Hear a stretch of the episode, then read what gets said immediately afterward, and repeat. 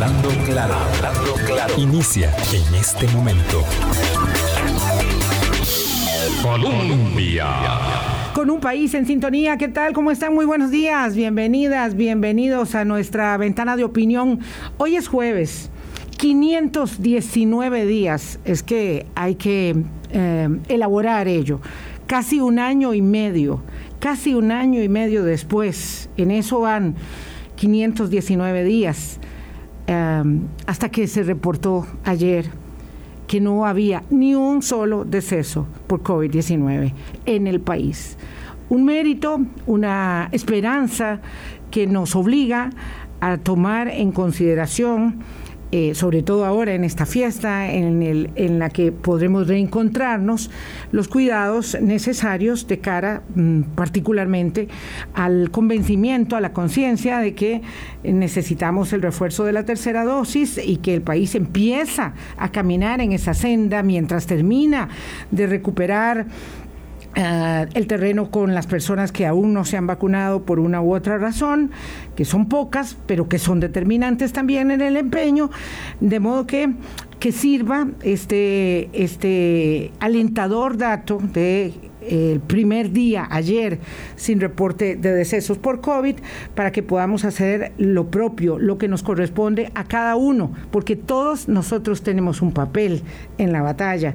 Y el que eh, nos toca es machacar y machacar y machacar desde el micrófono respecto de cómo nos debemos eh, cuidar entre todos para procurar que esta fiesta de reencuentro de Navidad y Año Nuevo, este corre-corre, este agite que todos tenemos, esta, esta cosa que se nota en el ambiente, estos carros que van, estas presas que están ahí, que son un, por supuesto, un contratiempo, pero también una señal de reactivación, una señal de esperanza, una señal de ilusión, que todo eso esté acompañado entonces por eh, el propósito de hacer las cosas bien para seguir caminando. Hay vacunatorios y hay algunos lugares específicamente donde se está procediendo a la tercera dosis, no solamente con los hogares de larga estancia y con las personas que eh, están en primera línea, sino otros grupos poblacionales. Hoy está abierto, por ejemplo, el vacunatorio de la Universidad de Costa Rica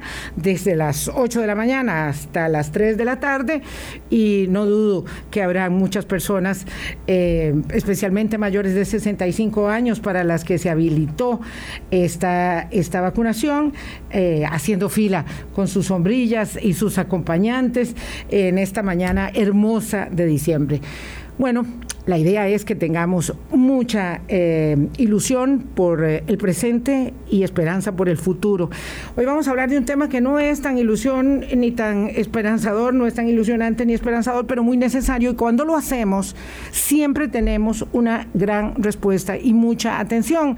Y este es un tema que teníamos pendiente, vaya, hace prácticamente un mes, pero que queríamos eh, mm, sacar en agenda y vamos a hablar de endeudamiento, de morosidad y de cómo salir de ello, porque claro, lo más importante son las herramientas para actuar.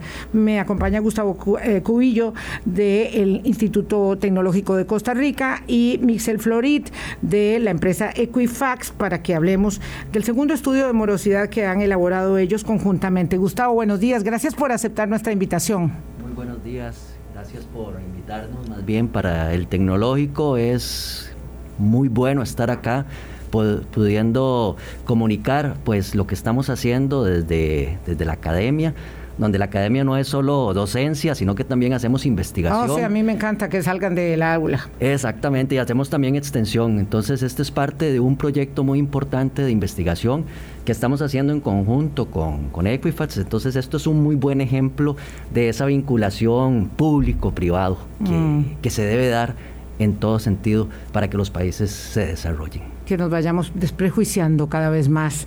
Don eh, Mixel Florit de la empresa Equifax, ¿qué tal? ¿Cómo está usted? Muy buenos días, muy bien, muy bien esta mañana, sobre todo con esas tremendas noticias que, que, nos entregaba ahora, la verdad que no estaba al tanto, que, bueno, que y muy contento acá de, de, compartir un poco las noticias que traemos. Si bien, como usted dice, por ahí no son muy buenas noticias, pero sí estamos muy esperanzados y confiados de ver cómo podemos revertir esta situación en torno a la, a la morosidad en Costa Rica.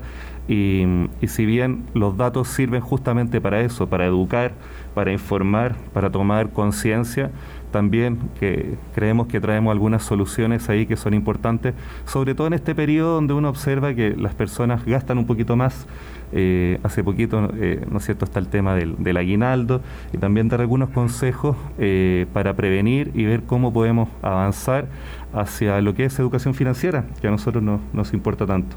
Sí, que debe ser realmente un objetivo de política pública y eso les comentaba yo a ellos antes de entrar al espacio, poder em, reforzar todos los lineamientos que tienen que ver con el endeudamiento y el sobreendeudamiento y la contracara que evidentemente es la morosidad. Y la circunstancia que ello implica en el deterioro de la calidad cotidiana de la vida de quien pasa por una circunstancia como esta, que llega a veces al drama. Entonces, esto eh, implica, digamos, poner el dedo en el reglón, no soltarlo, y este es un tema que por ello nos interesa. Ustedes habrán oído a Mixel Florid y dicen, bueno, sí, él, él de, chileno tiene lo que tiene. Este, es chileno tico, eh, y eso me hace reflexionar porque este estudio de morosidad está eh, puesto en el foco del sector no regulado.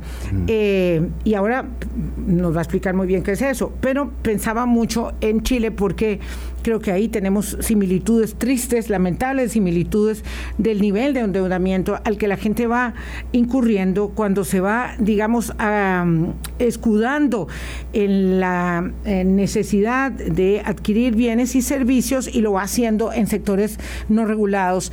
Y entonces, claro, viene la circunstancia y hay que tener mucho cuidado, ¿verdad? De como decía la superintendente de entidades financieras hace unos días, bueno, viene una caída, ¿verdad? Como esta pirámide, eh, y se me escapa el nombre, tal vez alguno de ustedes me lo recuerda, eh, de esta que acaba de suceder, y decía la superintendente, doña Rocío Aguilar, bueno, es que no estaba regulada, si no está regulada no la estamos observando esta empresa del famoso, de los famosos este, del espectáculo. A ver quién se acuerda, nadie se acuerda cómo se llama la empresa.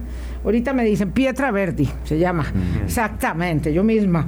Este, bueno, perdón, pero los jueves vengo un poco, un poco trasnochada de suma electoral de los miércoles.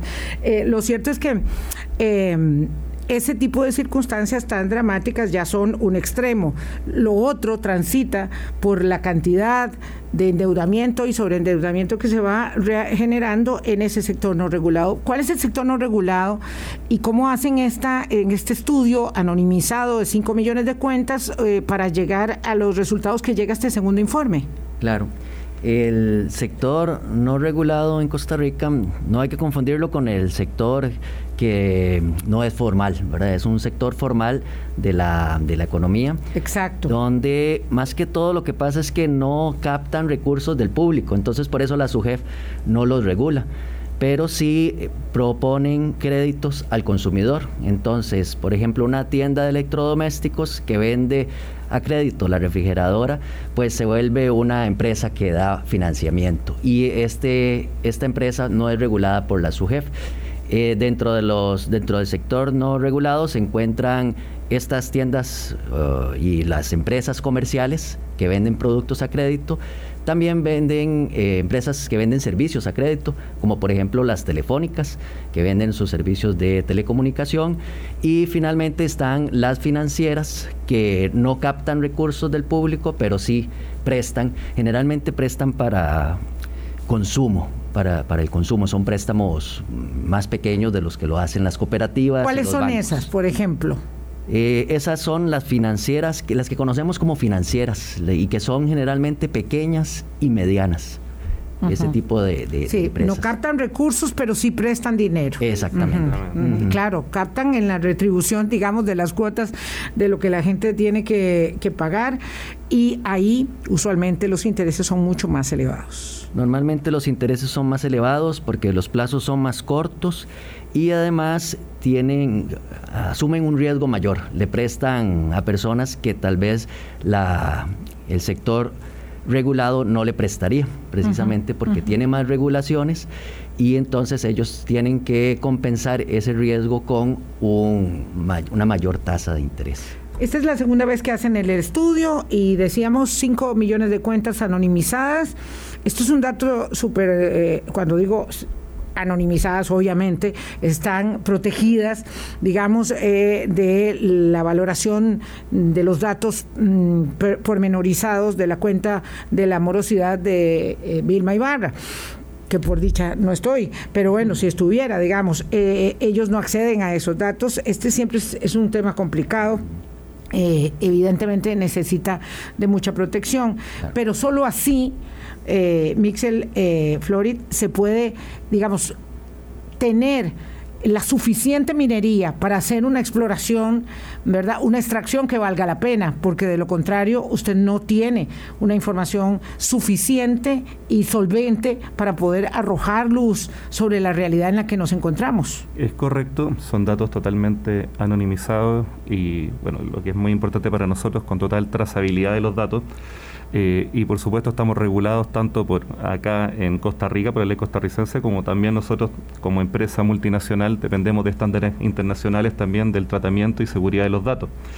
Eh, eso, es lo, eso es lo principal, pero como usted bien dice, eh, cada año hemos ido incorporando nuevas variables al estudio y eso es muy rico eh, y también acá todo el mérito a, los analistas, ¿no es cierto?, del, TEC claro, que hacen estas que son los expertos de la, de la minería. Y hacen estas maravillas eh, en cruces donde podemos ver justamente cómo ido afectando un año contra otro la, la, morosidad y también tenemos cruces muy interesantes con datos, ¿no es cierto?, por ejemplo, respecto a sexo, edad, eh, ciudades, entonces es una apertura bastante interesante uno, donde uno también puede ir viendo cómo iba afectando este tema de la morosidad.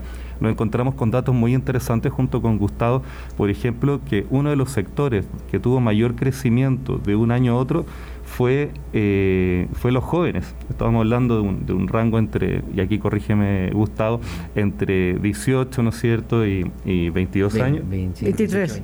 Exactamente, eh, que tuvo un incremento. Entonces, eso es muy interesante justamente para, para crear conciencia, eh, para dar un puntapié a ciertas políticas públicas y a mirarnos cómo estamos en un sector que por ahí eh, no tiene tanta luz como el sector regulado. Tenemos los datos de SUGEF que son públicos y uno puede acceder a la página del SUGEF y, y ver esto pero por ahí este, este otro sector, ¿no es cierto?, no regulado, eh, donde las personas van generalmente cuando no, no, no, pueden acceder al sector financiero, es un sector que también eh, podemos observar que ha tenido algún efecto en la mora, así como pasó con su jefe, y nos preocupa, nos preocupa porque creció eh, dramáticamente un año a otro y lo que esperamos con Gustavo es poder sentarnos acá quizás el próximo año, el 2023, y ver cómo pusimos un freno a esto y no fue algo que se que se, que se salió de las manos, ¿no es cierto?, y siguió creciendo sin, sin ningún tipo de freno.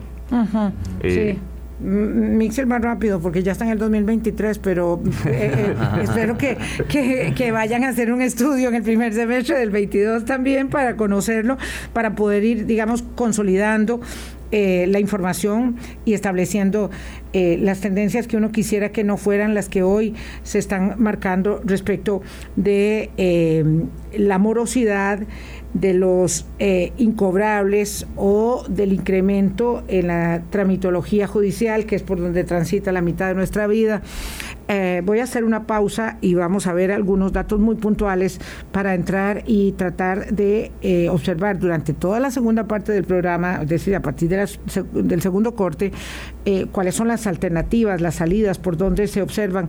Pero antes seguimos con un poquito más del diagnóstico de este segundo estudio de morosidad, 8.15 de la mañana. Hablando claro. Colombia con un país en sintonía, 8, 17 minutos de la mañana. Hoy es jueves y conversamos con Mixel Florid de la empresa Equifax y Gustavo Cubillo del Tecnológico de Costa Rica y ellos nos ilustran sobre el tema de la morosidad de las cuentas incobrables, de las de cobro judicial, que ya es, bueno, circunstancia muy dramática para las personas que pasan de la ilusión eh, de haber llenado una necesidad, a veces básica, a veces no, a veces creada, ¿verdad?, eh, a la angustia de pagar al final del mes, a la angustia de escoger qué se paga. Y claro, en ese camino la gente no deja de pagar el agua, no deja de pagar la electricidad y parece que no quiere dejar de pagar los servicios de telecomunicaciones porque esos se han convertido en tan, tan vitales como el acceso al agua y a la electricidad pero todo lo demás tiene que ir cediendo frente al pago de la comida, de la casa y de los autobuses y de la gasolina. Entonces, ¿qué es lo que detalla eh, el, segundo estudio de morosidad en cuanto a cómo han ido aumentando esas deudas desde el 20 al 21, ¿verdad? Y cómo es que la recuperación económica no le está alcanzando a la gente suficiente para salir de deudas, que esto pinta mucho a la historia del país y de su acuerdo con el Fondo Monetario Internacional, que no nos viene de gratis. a ver, Gustavo. Nosotros la deuda la vemos siempre desde un panorama, de un escenario positivo, en el sentido de que la deuda le permite a las familias poder obtener algún recurso que con sus ingresos tradicionales pues no lo podría tener. Lo mismo sucede con el ahorro, ¿verdad? Entonces son como dos, dos temas de la, de, de, la misma, de la misma moneda, dos caras de la misma moneda. En este sentido, la deuda al final, y esto lo cuento yo que cuando yo estudié en el TEC, yo estudié en el bachillerato en el TEC, resulta que a mí me dieron un financiamiento de de CONAPE. no de CONAPE, sino una beca préstamo que me ah, ahí en de la misma institución. De la misma institución, exactamente. Me acuerdo que me alcanzaba ahí para comprar los libros adicionales y por ahí para ajustar un poco para los pasajes y la comida, ¿verdad? Eso fue un factor importantísimo para mí.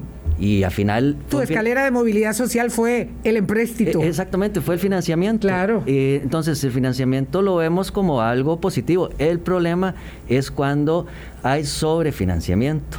Y entonces ahí es donde vienen las deudas morosas, que precisamente eso es lo que estamos estudiando con, este informe. Básicamente estamos estudiando todas esas cuentas que en el sector no regulado, todas, pues no, es una, una muestra también, una muestra que, que nos aporta Equifax que tiene un millón de cuentas, aproximadamente un millón de cuentas para este año. Entonces, nosotros lo que hacemos es verificar y revisar cómo están esas cuentas morosas con respecto al año pasado. Y en definitivamente, en definitiva, pues hay una alerta, hay un, un cuidado ahí que tenemos que tener, porque las cuentas morosas resulta que aumentaron en su promedio en un 7.75. Y uno podría decir, bueno, ¿qué significa el 7.75? Si lo comparamos con la disminución de los ingresos que tuvieron las personas del año pasado a este, por cuestiones de, desempleo o subempleo, y de, podemos ver que por cada 100 mil colones que las personas el año pasado tenían, hoy están debiendo 7 mil colones más. Y además tienen un ingreso, en promedio, estamos hablando de promedios, tienen un ingreso de 6 mil colones de menos. Entonces, al final son aproximadamente 14 mil colones que las personas en, promedio están, les, está faltando de ese presupuesto y en niveles socioeconómicos medios y bajos, eso pues puede representar un presupuesto importante. Es cuando la gente dice, pero como yo veo que estoy gastando más, pero, eh, eh, perdón, que estoy gastando menos y aún así me falta más. Ah, exactamente. Exactamente. Y entonces no Eso solo... empieza a, perder el sueño. Y no solo aumenta la, el promedio, sino que aumenta la, también la cantidad de deudores, aproximadamente en un 5%. En general, las deudas aumentaron un 30% en, en la base de datos que nosotros tenemos. Eso es un aumento bastante de cuidado y bastante de, tenemos que ponerle atención. Enciende todas las alertas para la economía y no, es, no solo para la economía del sector no regulado, porque al final estamos encadenados y claro. el sector regulado se ve perjudicado, las empresas se ven perjudicadas, las personas se ven perjudicadas porque bien usted lo decía, el estrés financiero también se traduce en un estrés emocional. Y al final eso se traduce en una peor calidad de vida o una calidad de vida disminuida. Y también se traduce en que tal vez no pueda aprovechar oportunidades. Porque qué es lo que pasa estas personas que tienen deudas morosas y más si están en cobro judicial o en incobrables pueden ser personas que cuando llegan al, al sector financiero no le presten. Entonces, podrían ser personas que están excluidas del sector financiero y de esa manera no podrían aprovechar lo que el financiamiento. El financiamiento para los estudios, por ejemplo, no se puede aprovechar en ese caso y entonces ahí viene un gran problema, un gran valladar. Vamos a ver, eh, decía, ¿verdad? Para, para concretarlo un poco, que el estudio refleja cómo eh, el endeudamiento está marcando a las personas que son menores de 27 años, ¿verdad? Y, luego algo que es muy dramático y que, y que de verdad no quisieran encontrarme ahí nunca, ni encontrar a mi papá en esa circunstancia. Es que las personas que tienen más de 75 años están muy endeudadas. Y uno dice, pero pero ¿cómo es posible, verdad? Llegar a esa edad de la vida, estar en, en, las primeras de tanteo en el mercado laboral, ya ahogado por las deudas, estar al final del camino de la vida, ahogado por las deudas, sin la tranquilidad para descansar, dormir, leer, caminar y hacer todo lo que se supone que una persona de 75 años eh, y más debe y, tendría el derecho de estar haciendo, es, es realmente una alerta muy roja. Quiero que me expliquen un poco esto. Sí, bueno, es un reflejo de, un poco lo que venía comentando Gustavo. Eh, sube el, promedio de la deuda morosa, ¿no es cierto? Sube la cantidad de, de, disminuye la calidad de la, de la mora, es decir, hay un mayor número de incobrables y, y cobro judicial. Y esto cuando hacemos eh, eh, esta distribución que es tan interesante de, grupos etarios, eh, nos encontramos que en los extremos, ¿no es cierto?, ya sea de las personas más jóvenes o los que están en, tercera edad, son los que se ha visto un, un mayor incremento de la mora. Ahora, porcentualmente, si uno revisa el estudio, se va a encontrar que las personas que están en edad más productiva, ¿no es cierto?, cercano a los 30, 40 años, son los que tienen una mayor cantidad de mora y hay un mayor número de morosos. Eso, eso es así. Pero también preocupa que siendo un sector minoritario dentro de lo que comprende, ¿no es cierto?, el, total de la mora, este, este grupo etario de, de, la tercera edad, se haya visto un incremento, es decir, está también siendo muy afectado por lo que está, por lo que muestra el, el estudio a nivel, a nivel país. Si bien porcentualmente dentro del número de morosos es muy pequeño, es un número muy, muy pequeño, eh, sí preocupa de qué política estamos desarrollando o, de qué manera, ¿no es cierto?, nos estamos haciendo cargo eh, de estos dos extremos, que son las personas que están entrando, como decía Gustavo en su ejemplo, ¿no es cierto?, a solicitar algún crédito y las personas, ¿no es cierto?, de la tercera edad, que por ahí eh, requieren quizá alguna asistencia o mayor control respecto a las decisiones que están tomando para, para su control financiero. Esta minería de datos es muy eh, eh, rica, pero evidentemente tiene más posibilidades de extracción. Es decir, no se ha agotado, no se ha agotado, porque ustedes podrían derivar de estos estudios otros que tengan que ver con el cómo y el por qué eso está sucediendo. Ahora sabemos quiénes, cuántos, pero tenemos que saber un poco más. Yo quisiera saber, o me aventuro a especular, eh, si muchas de esas personas de más de 75 años eh, están en esta circunstancia, eh, porque evidentemente en esa etapa de la vida hay muchas cosas que ya no se ocupan, pero muchas otras que sí se necesitan, que antes no eran necesidades, ¿verdad? Requerimientos, no sé, de medicamentos, de terapia, de diagnóstico, de insumos eh, que son costosos, pero también puede haber una gran presión de extracción de recursos, de exacción de recursos eh, de la familia y me dice, vieran, es que no los que no lo están viendo no, no pueden, pero me dice don Gustavo Cubillo muchas veces sí. Sí, claro. Por favor. De hecho, bueno, como bien usted lo decía, los datos que estamos tomando lo que nos da es un análisis descriptivo de qué es lo que está sucediendo pero nosotros ya empezamos a tirar hipótesis y queremos seguir el estudio desde un punto de vista cualitativo, para saber el porqué de este endeudamiento.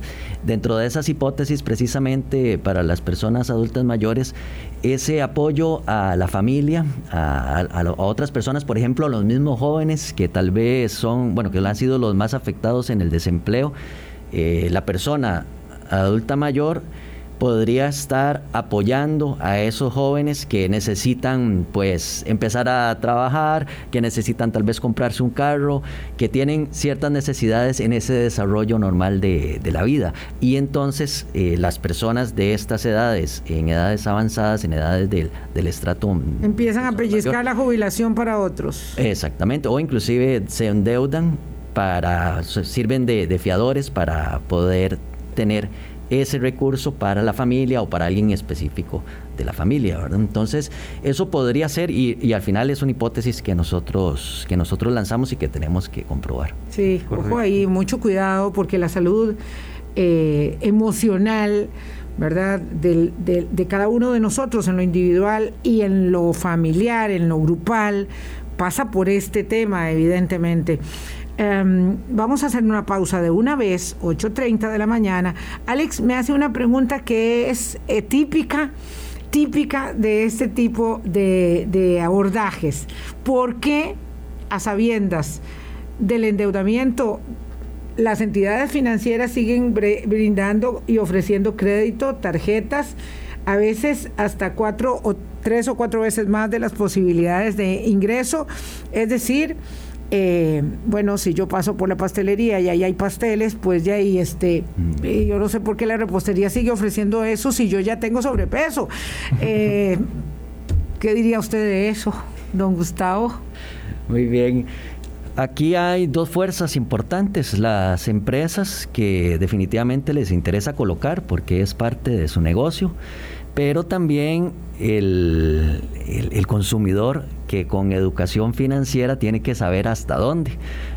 Yo creo que el símil con la comida es muy, es muy bueno, porque bueno, si paso por el, por la pastelería y todos los días, dos veces al día, me como el pastel bien, con buen lustre, ¿verdad? Al final lo que voy a terminar es eh, teniendo obesidad. Y, la pastelería. yo quisiera que cerraran esa pastelería porque es que no puedo pasar por ahí. Exactamente. Cuando paso está abierto, además. Claro, claro. Es que si estuviera cerrada, por lo menos. Pero yo creo que hay una labor y cada vez las empresas y las personas somos más conscientes de que tenemos que tener una medida.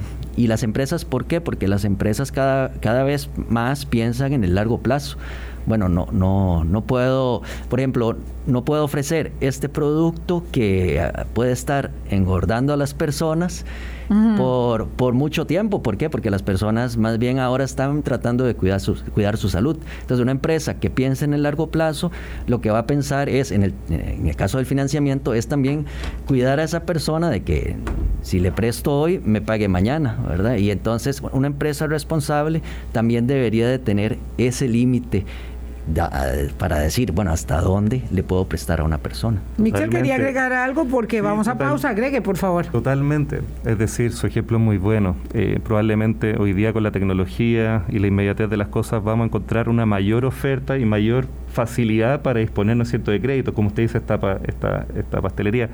Pero no podemos andar por la calle tapándonos los ojos, sino que la responsabilidad queda de nuestro lado de ver cómo está nuestra salud financiera y cómo podemos acceder responsablemente, ¿no es cierto?, a este, este tipo de financiamiento. Y ahí es donde quizás a la vuelta le cuento respecto a esta iniciativa de pandemiafinanciera.com. Exacto. Que es justamente, ok, tenemos un problema grave y ahora venimos, ¿no es cierto?, con una solución tomemos en cuenta que cuando el tema de la pandemia apareció, ¿verdad? Eh, la pandemia sanitaria, de emergencia sanitaria global, ya nosotros teníamos muchos problemas de, de, eh, sobreendeudamiento, de morosidad.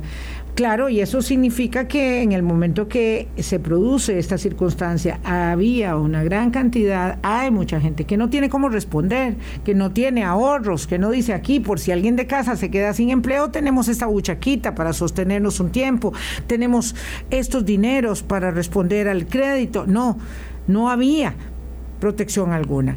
Dice Juan Vargas, a quien saludamos hasta eh, Carolina del Sur, que bueno, que el problema es que las personas eh, tienen deudas por falta de educación financiera, absolutamente.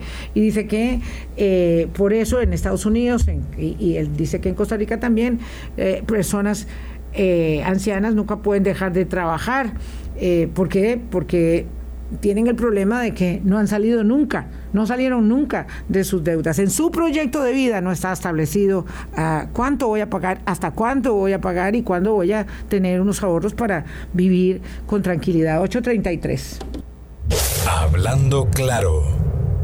Colombia con un país en sintonía 836. Vieran qué interesante también la tertulia que tengo aquí con Mixel Florid y Gustavo Cubillo en, eh, eh, en el interludio, porque claro, estos temas nos tocan a todos. No hay nadie que se pueda sustraer en lo personal o en su entorno muy cercano al tema de la tentación del endeudamiento, al tema de la presión social que implica endeudarse para sí mismo, para los hijos, para cómo nos vemos.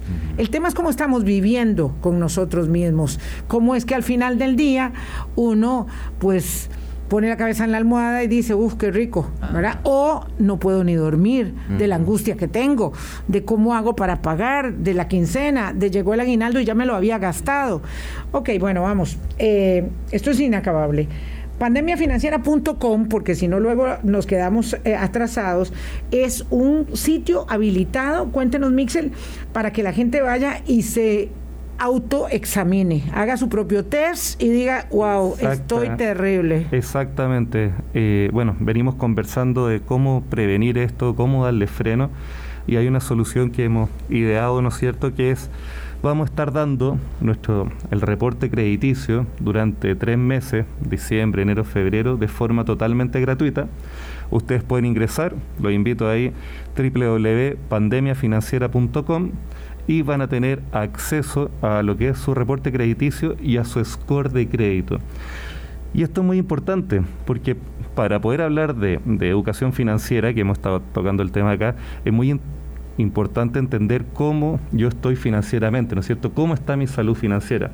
Y por ahí, como hablábamos el ejemplo de los pasteles, donde uno actúa impulsivamente, esto lo podemos llevar a cualquier orden, es decir, por ejemplo, yo ahora en vacaciones pretendo ir a, a Panamá eh, en mi carro y si me quiero ir de San José a, Ciudad de Panamá en mi carro, lo primero que tengo que hacer es ver cómo está la salud de mi auto, ¿no es cierto? Para, para embarcarme. No sea que se quede ahí en el Cerro de la Muerte, Exacto, ahí me quedo tirado, ¿no es cierto? Bueno, yo estoy un poco lo mismo. Si me voy a embarcar con algún crédito, que como decía Gustavo, está muy bien, el crédito nos da posibilidad para acceder a cosas que, que por ahí, como estábamos conversando, un carro, una casa que, que, que, con nuestro salario no alcanza, pero es importante revisar cómo está mi salud financiera, ¿no es cierto? Así como yo me voy a embarcar a Panamá, eh, si yo quiero optar a, una opción de crédito, es muy importante revisar cómo está mi salud financiera. Y por ahí hemos investigado con Gustavo que hay una suerte de, mito o qué sé yo, que la, o que la parte financiera y económica es solo para los expertos y no, mientras más empoderados estemos nosotros de, sobre nuestras finanzas y sobre nuestra salud financiera, mejores decisiones vamos a poder tomar. Y esta es una tremenda solución eh, que les invito, incluso por curiosidad, si quieren ver, ¿no es cierto?, ahí cómo están, yo creo que se pueden llevar alguna, alguna sorpresa. Eh, eh, accesando, ¿no es cierto?, a, pandemiafinanciera.com, donde van a tener totalmente gratuito su, su reporte crediticio, ahí van a ir poder ver su récord, ¿no es cierto?, de crédito. Y también algo muy importante que otros países eh, lo tienen muy desarrollado de cómo ir manejando mi score financiero, que finalmente cuando uno se acerca a un banco, alguna financiera, lo primero que hacen es revisar cómo está tu, tu score, ¿no es cierto? Que es el claro reflejo, una ponderación, un puntaje de cómo está tu salud financiera. Eh, y tener un crédito sano, por supuesto que está muy bueno, te, te, hace mejorar tu, tu score. Entonces, eh, es algo importante que estamos impulsando y que de alguna manera pretendemos que con esto estamos dando herramientas para poner un freno a lo que a lo que eh, a lo que revisamos con el informe este incremento en la morosidad. Yo quería agregar que este reporte crediticio personal es una gran herramienta para la educación financiera. Si queremos, hay veces que decimos educación financiera y educación financiera, pero no, no sabemos cómo. No hacemos nada al respecto. ¿verdad? Pues Tampoco este busco dónde formarme porque digo, es que nadie me ha dicho, no lo este, sé. Este es un gran, un gran paso y, también les invito a, a tener su reporte porque no solo me hace un diagnóstico de cómo estoy, es la forma en que me están viendo los bancos. Está, el, reporte dice directamente si soy buen pagador o soy mal pagador para los bancos. Y una gran oportunidad, que aquí vemos la parte muy positiva, es que uno tiene la capacidad de mejorar ese, ese reporte si él no está tan bueno o inclusive saber por qué es que mm, ese reporte lo tengo bien y mantenerlo. Y por otro lado, una forma de mejorarlo es, bueno, a través del comportamiento financiero, pero también podría uno tener la capacidad o la oportunidad de corregirlo. Si uno por ahí ve que hay un dato que, una cuenta, por ejemplo, que aparece ahí incobrable y que ya se había pagado, pues entonces uno tiene la oportunidad de corregirlo y eso que va a pasar me va a mejorar el score crediticio y al final entonces voy a tener más posibilidad de, de, estas oportunidades que brinda el financiamiento. Lo que sí es cierto es que es difícil encontrar en pandemiafinanciera.com o en cualquier otro sitio eh, dosis, gotas, pastillas, cápsulas de sentido común, ¿verdad? Y tenemos que ser eh, vamos, no solamente realistas, eh, muy honestos con nosotros mismos, ¿verdad? ¿Dónde estoy? ¿Dónde quiero estar? ¿Qué implican las decisiones que estoy adoptando? Y esto, tristemente, no se lo podemos trasladar ni a la política pública, ni a, eh, no sé, a Importadora Monje, a Goyo o a las telefónicas. No, no, soy yo el que tengo que decidir si doy el paso y cómo lo doy. Claro, Yo tengo claro, ¿verdad? Que hay un momento donde necesito, ahí estoy, cambiar la refrigeradora. Bueno, ya ni modo, va a llegar el momento en que eso hay que hacerlo. ¿Cómo hacerlo? Si pudiera yo ahorrar antes de tener que hacerlo, porque de pronto no es de vida o muerte, puedo ahorrar un poco, puedo apartar antes, hace muchos años, ustedes están muy jóvenes, los, pero antes uno primero apartaba. Era una costumbre en Costa Rica que la gente apartaba. Apartaba desde agosto, pagaba en agosto, septiembre, octubre, noviembre, y habían pilas en las tiendas de apartados, bodegas de apartados. Y luego uno llegaba con su libretita, ¿verdad? De todos los abonos, y al final sacaba su apartado con gran orgullo. Uno iba con su paquete un poco empolvado, era un número gigante que era el del apartado de uno, iba para su casa con sus apartados. Em, esto no hace tanto, aunque, aunque ya mm, pintamos muchas canas, pero lo cierto es que eh, la vida cambió. Totalmente. Hoy no estamos ahí, ¿verdad? Em, pero tenemos muchas presiones, muchas presiones y no podemos dejarnos llevar por ellas. Sí, definitivamente. De hecho, un estudio que hicimos en el tecnológico, un estudio cualitativo donde entrevistamos a personas que tenían, que compraban con tarjeta de crédito y tenían cierto nivel de endeudamiento. Eh, tratamos de identificar cuáles eran las razones principales por las cuales habían tenido ese sobreendeudamiento. Y bueno, lo que venimos hablando, educación financiera fue una de las principales eh, razones.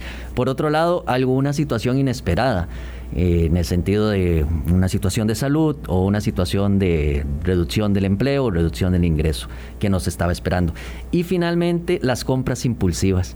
Eso es uno de los temas importantes de los cuales tenemos que tener cuidado. Por ejemplo, ahora que llega el aguinaldo, si nosotros tenemos una deuda, por ejemplo, con una tarjeta que tiene un 35% de interés anual, que es un interés alto, entonces, si yo en vez de pagar esa tarjeta, lo que hago es comprarme, no sé, un electrodoméstico que tal vez no, no necesito, eh, en vez de reparar el que ya tengo, lo que estoy haciendo es financiando, autofinanciándome ese electrodoméstico o esa compra que estoy haciendo por un 35%. Al final e, es, es el costo-beneficio del dinero. Preferiría entonces, en ese caso, a alguien que está pensando y hace los números, decir, bueno, no, mejor pago la tarjeta, me ahorro ese 35% anual y no compro este electrodoméstico que tal vez no lo estoy necesitando de forma inminente. Entonces, eso es parte también de la educación financiera, es poder tener un, una forma más objetiva de comprar, de hacer, de hacer nuestros gastos. Y yo aquí siempre lo resumo como que uno debería comportarse como una empresa. Hace poco estaba escuchando a Adriana Hernández, que es una eh, consultora financiera para, para, las personas, y decía un concepto que me, que me gustó mucho, que es el yo SA. ¿Verdad? Entonces, ¿cómo, se comportan las personas? Que debería comportarse como una empresa. Entonces, cuando yo necesito ese electrodoméstico, porque definitivamente se me, se me rompió la licuadora, entonces necesito electrodoméstico, ¿qué hago? Voy y cotizo, pido tres cotizaciones, ¿verdad? Así las empresas lo hacen. Y hay veces uno como consumidor le da, le da vergüenza hacer eso. Bueno, ¿cuánto cuesta? No, voy a ir a otro lugar. Eso muy rara vez lo, lo hace uno. Cuando uno lo hace siente cierta pena, pero no, no, no. Deberíamos de comportarnos como una, como una empresa. Si ocupo ese electrodoméstico, hoy cotizo en tres lugares y hago mi mejor, mi mejor compra basado en esa información. Y así siempre pensar que soy el yo SA. ¿Cómo hacen las empresas para comprar? Las empresas siempre andan tratando de disminuir sus gastos. Yo como persona también debería de hacer eso. Entonces, eso es, un, eso es una buena... Eh, una buena forma de pensar si queremos, bueno, ¿qué es educación financiera? Voy a hacer voy a ser como una empresa, el yo SA. ¿Qué hacen las empresas? También hacen presupuestos. Entonces, cuando tengo un, un aguinaldo, yo digo, bueno, 100 mil, 200 mil colones para pasear y tengo ese presupuesto, como hacen las empresas. Bueno, voy a ajustar este presupuesto para la fiesta navideña. Y entonces yo como persona también debería tener un presupuesto para, para ese aguinaldo. Y así con todos los otros elementos de, mis gastos y mis ingresos. Voy a compartirles la fórmula que me dio una amiga. ¿Me gusta? Sí. ¿Lo necesito? Mm, bueno, no del todo. ¿Lo puedo pagar? ¿Verdad? Pregúntese, ¿verdad? Racionalice las decisiones. El problema es cuando ya usted está en cobro judicial o en incobrable, porque ahí ya la cosa se pone cuesta arriba. Y creo que ese es el, el otro extremo, ¿no es cierto?, de lo que es educación financiera. Como tomando el ejemplo acá de Gustavo, yo también debo tener y ser responsable y tener mis cuentas claras eh, respecto de cómo voy avanzando con mis gastos. No puede ser, y que sucede mucho, que por ejemplo yo ahora quiero disponer de un crédito, ¿no es cierto? Y llego a una financiera o llego, ¿no es cierto?, a un banco y ahí me llevo la sorpresa de que resulta que hace tres años que tengo una deuda que quizás ha avanzado incobrable o a cobro judicial. Hay muchas personas que ni siquiera están conscientes de eso y, quizás muchos cuando se ven enfrentados a esa situación pueden haber dicho, uh, me hubieran avisado hace tres años atrás, tuve tres años para organizarme, ¿no es cierto?, para ahorrar o para pagar algunas cosas de contado y ver cómo saco para pagar este crédito y me encuentro con esta gran sorpresa. Hoy en día disponemos de distintas herramientas, como, como el caso de pandemiafinanciera.com, donde yo creo que el peor escenario es que esto nos tome por sorpresa eh, y tengamos la capacidad de ser responsables y nosotros mirar cómo está nuestro récord crediticio para ir tomando decisiones en, base, eh, en base a eso. Y también un comentario adicional que creo que es muy interesante que se desprende del estudio es que por un lado está el tema de los consumidores, ¿no es cierto?, que hemos venido eh, conversando, pero ojo que este estudio del sector no regulado es fundamentalmente las pymes. Entonces, cuando decimos que esto es malo para la economía y es malo para las personas, es un efecto real. digo que, por un lado, está nuestra economía personal que se ve afectada y por otro lado, que a quién estamos afectando con el pago, con el no pago, ¿no es cierto?, de nuestro, de nuestro crédito, de nuestras deudas, es directamente a las pymes pymes que han sido las que por ahí han sido más afectadas también durante la, la pandemia. Entonces, es un ciclo que, que no está bueno, que tiene efectos eh, bien negativos tanto en la economía personal como en la, como en la sociedad. Eh, y bueno, acá está un poco el deber. Yo creo que tenemos acá tres pilares que son que son fundamentales por un lado el TEC, ¿no es cierto?, como educación, la parte la parte privada e incluso eh, comunicar, ¿no es cierto?, desde distintas fuentes cómo podemos evitar esto y dar, dar un freno a esta situación. Hacemos una pausa 8.50 y venimos ya, ya a despedirnos. Hablando claro. Colombia. Un país en sintonía. Tengo una consulta que no quiero solayar que tiene que ver con el comentario inicial respecto de terceras dosis de vacuna. Alguien me dice aquí que eh, lo que se conoce de la tercera dosis es que eh, es Pfizer la que logra efectividad ante Omicron, pero que eh, aquí se está aplicando AstraZeneca, entonces quisiera que pudiéramos investigar al respecto. Ah, quiero adelantarle y le prometo que lo vamos a hacer la, la, próxima semana, nuevo abordaje sobre el tema de vacunación y Omicron que ya tratamos, pero lo volvemos a hacer, que es muy efectiva la eh, potencia de la vinculación, de la combinación de diferentes vacunas. Por lo tanto, la gente que se haya vacunado con AstraZeneca, perdón, con Pfizer, no tiene que tener ninguna preocupación de recibir tercera dosis de refuerzo de otra vacuna y en este caso de AstraZeneca. Ninguna preocupación. Eh, yo hice esta, esta consulta propia para mi tercera vacunación, eh, por lo tanto tengo el criterio muy experto y confiable del doctor Marco Benicio Bosa, que estuvo aquí con nosotros hace algunos días y que trató también el tema, pero lo volvemos, lo volvemos a tratar. Don eh, eh, Mixel Florit y Gustavo Cubillo, Mixel de Equifax y Gustavo Cubillo del Tecnológico, que gusto haberlos tenido acá. Eh, pandemiafinanciera.com, ahí cualquiera puede buscar el récord, eso es como, de como revisarse ahí en la báscula y uno no quiere subirse porque no le gusta la noticia, pero hay que hacerlo, hay que hacerlo, porque si no seguimos en el círculo vicioso, es mejor enterarse a tiempo. Tal cual tal cual. Mixel, muchas gracias. No, por favor, Vilma, muchas gracias por la, por la invitación. Gracias, Gustavo. Vilma, muchas gracias. Y de parte del Instituto Tecnológico de Costa Rica y, de Equifax, que puedo hablar por parte de Equifax, agradecer el espacio porque es muy importante no solo hacer este tipo de estudios, sino también divulgarlos. Entonces yo creo que, como iniciaba usted su conversación de que la crisis sanitaria es una labor de todos, yo creo que esta situación financiera también es una labor de todos.